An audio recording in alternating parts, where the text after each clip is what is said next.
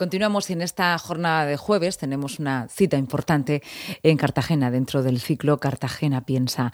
Ahí José Luis Fernández Casadevante, más conocido como COIS, es sociólogo, va a ofrecer una interesante charla. En este caso, dentro de todo este ciclo, va a hablar sobre eh, la transición ecosocial. Eh, su título es Ciudades en Movimiento, avances y contradicciones de las políticas municipalistas antes de las transiciones ecosociales. Así puede quedar eh, de una manera, bueno, pues muy enigmática, pero desde la radio vamos a hacer un poquito de, de pedagogía también. Le saludamos José Luis Fernández. ¿Qué tal? Buenas tardes. Hola, buenas tardes. Bueno, vas a hablar en Cartagena de transición ecosocial.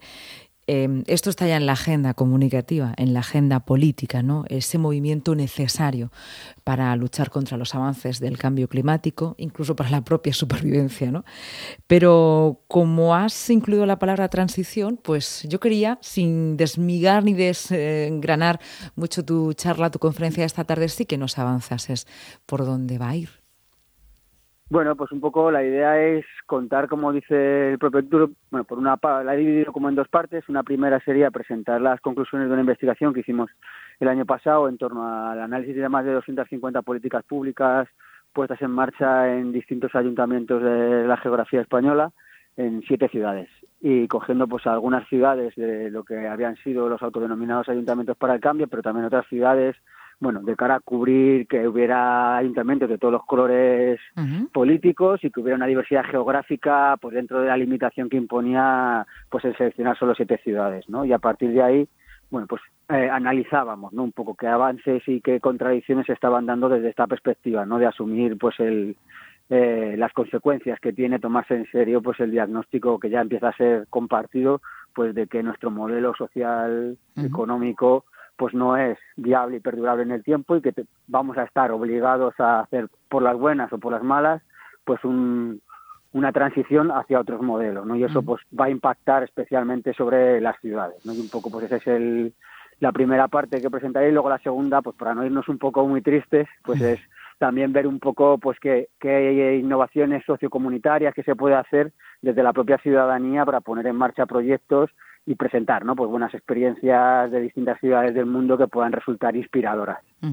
Precisamente en Cartagena hablábamos en la jornada de ayer, en este programa, en Efectos Especiales, en la, iniciativa de los huertos urbanos, pero en este caso autogestionados. No es que los ayuntamientos tutelen las parcelas que ceden, sino que hay unas parcelas que son reconvertidas y son los vecinos los que deciden eh, qué hacer con esas parcelas, además generando cohesión social o vecindario, por así decirlo, que quizá adolecemos de, de vecindario, ¿no? del concepto de vecindad.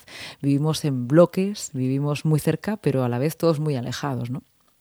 Pues me ha sacado un tema que a mí me apasiona. O sea, que yo soy un entusiasta de la agricultura urbana, también llevo muchos años aquí en Madrid, en evento vecinal, promoviendo proyectos de huertos comunitarios. O sea, que para mí es una de las experiencias que creo que sí que bueno, pues que con todas las limitaciones que tiene en cuanto que no vamos a poder comer de lo que nos dé la agricultura urbana, pero desde luego sí que tienen un valor y un potencial muy fuerte, no tanto por cuánto a productos, verduras y hortalizas producen, sino por eh, cuánta gente ponen en contacto ¿no? con estas problemáticas ¿no? del sistema agroalimentario, cuánta gente sensibilizan con las cuestiones ecosociales y por generar ¿no? espacios de educación ambiental y participación ciudadana pues que sean significativos y que conecten con las vivencias de la gente.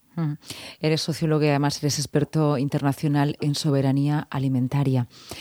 Em, esta transición em, ecológica y social eh, bueno, pues implica también, ¿no? Mm, supongo que las desigualdades se vean mermadas, pero ¿cómo hacerlo con los recursos del planeta? La pregunta es mucho más directa.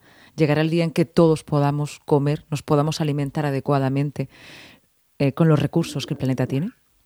El planeta tiene, y bueno, pues muchas eh, investigaciones y análisis plantean que sería perfectamente factible alimentar a la población mundial, incluso haciendo las estimaciones a cuando seamos pues, eh, unos pocos miles de millones más, que parece que es cuando se estabilizará ¿no? demográficamente eh, la población planetaria.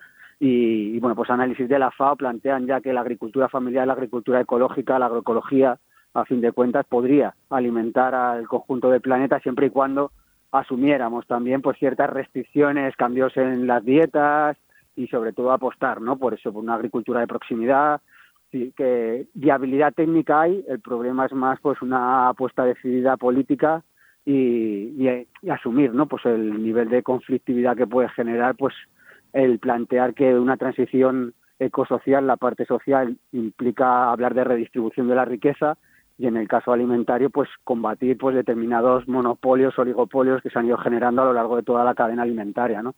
Con las patentes de semillas, en el tema de la distribución, los acaparamientos de tierras, el tema de la comercialización, es decir, como que habría que tocar a muchos actores que han ido acaparando, ¿no? Mucho poder y mucha capacidad de decisión sobre qué comemos, cómo comemos ¿Y qué tiramos? Porque no podemos dejar de lado ni las basuras ni los excedentes, los, las toneladas de alimentos sanos que se convierten en, excedentes porque son producidos precisamente para ser tirados, ¿no?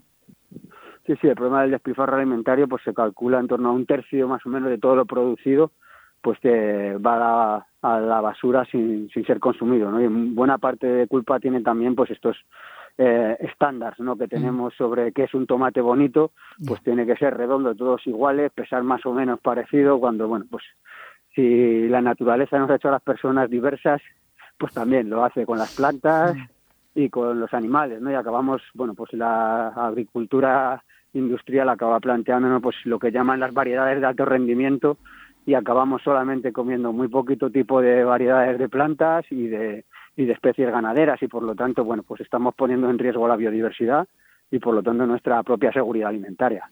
José Luis, eh, en, vas a hablar en Cartagena, piensa, vas a Cartagena, un lugar muy cercano del Mar Menor. Eh, supongo que conoces toda la problemática que existe en torno al Mar Menor, porque es que las imágenes hablan por sí solas, ¿no? En Murcia estamos todos, ¿no? independientemente desde la perspectiva que lo veamos, desde los medios de comunicación, desde las organizaciones, desde la ciudadanía, todos realmente preocupados, ¿no? E intentando ocuparnos de cómo salvar esa joya natural. Mientras hay movimientos de mm, transición ecosocial, como tú decías.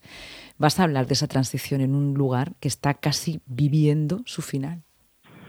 Sí, evidentemente tristemente es un síntoma de lo que nos espera a medio plazo a nivel planetario, ¿no? Es decir, que, bueno, así suceden los colapsos socioecológicos, bueno, pues de repente todo parece que marcha muy bien hasta que por cuestiones, bueno, los saltos de escala un poco exponenciales, que tal y como funciona muchas veces la ecología, pues hace que de un día para otro pues el sistema colapse, ¿no? Y, y bueno, pues lo que estamos viendo en el Mar Menor es, bueno, pues algo que los científicos venían avisando hace mucho tiempo y que tiene que ver también con lo que hablábamos al principio, ¿no? Es decir, que esta agricultura industrial principalmente con los vertidos de nitritos y, el, y los vertidos, pues muchas veces también de aguas fecales y de derivadas, ¿no? Pues de la sobreurbanización y de el turismo un poco masificado, bueno, pues son parece pues los principales, ¿no?